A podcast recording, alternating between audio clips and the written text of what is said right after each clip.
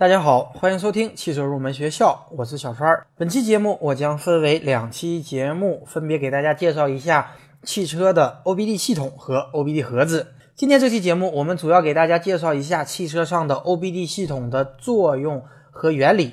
下期节目我将继续给大家介绍一下目前市面上我们外接的 OBD 盒子到底靠不靠谱。首先呢，我们来说一下什么是 OBD。OBD 呢，就是 Onboard Diagnostic 的首字母缩写，也就是车载诊断系统。OBD 最开始设计的初衷，就是为了降低和控制汽车尾气对于大气的一个污染。OBD 可以监测零部件和系统的故障，保证我们汽车在使用的过程中，它的排放不超过法规的要求。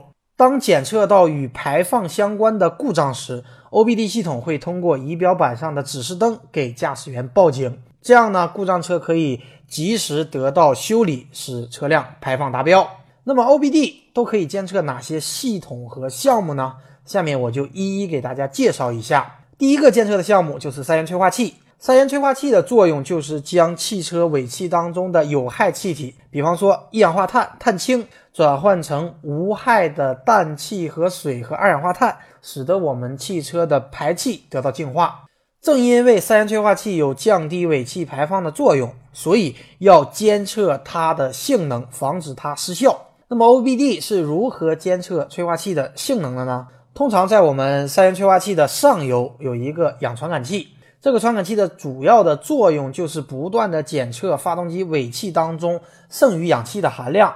根据剩余氧气的含量，我们可以判断出吸入发动机的混合气它是稀还是浓。如果剩余的氧含量多，说明汽车的混合气是稀的；如果剩余的氧含量少，则说明汽车的混合气是浓的。发动机电脑根据这些信息来改变喷油量，匹配最佳的混合气浓度。而当我们尾气经过三元催化器以后，它剩余的氧含量会大大减少，所以在三元催化器的下游还会有一个氧传感器。那么由于经过催化器以后氧含量会减少，所以三元催化器上游和下游的氧传感器检测得到的信号是不同的。那么如果当上游和下游的氧传感器信号是接近一致的，则说明三元催化器失效或者性能下降。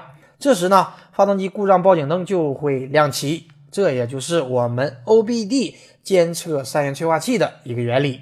第二个监测的项目呢，就是发动机的二次空气系统。什么是汽车的二次空气系统？上期节目我已经讲过了，如果大家不理解，可以听一下我上一期的节目。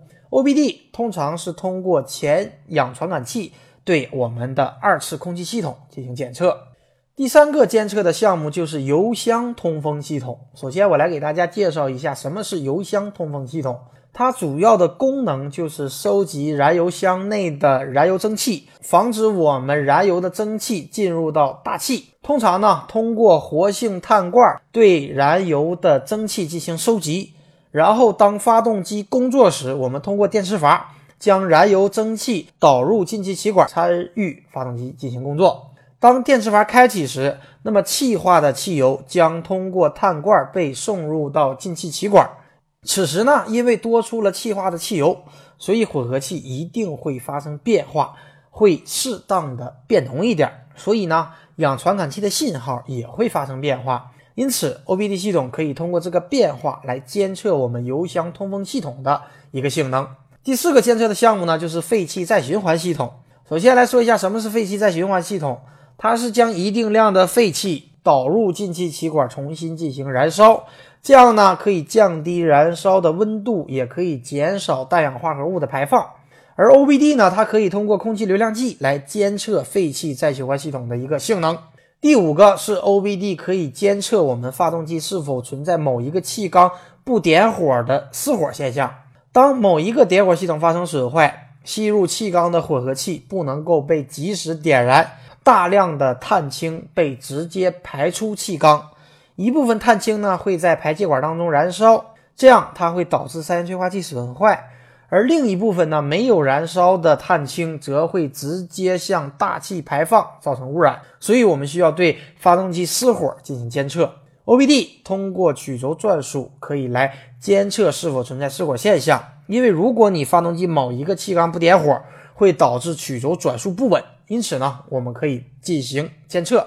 好的，以上呢就是 OBD 系统的一个基本的介绍。这期节目呢，主要是让大家对 OBD 有一个基本的了解。那么下期节目我会给大家介绍一下更实用的，就是大家在市面上能够买到的 OBD 盒子该怎么用，以及我们用着到底靠不靠谱的问题。好，以上呢就是本期节目的全部内容。如果大家有汽车方面的问题，可以添加我的微信三三五三五二七八六九。如果大家有需要的汽车用品，也可以通过节目下方查看我们的官方汽车用品店。我们下期节目再会。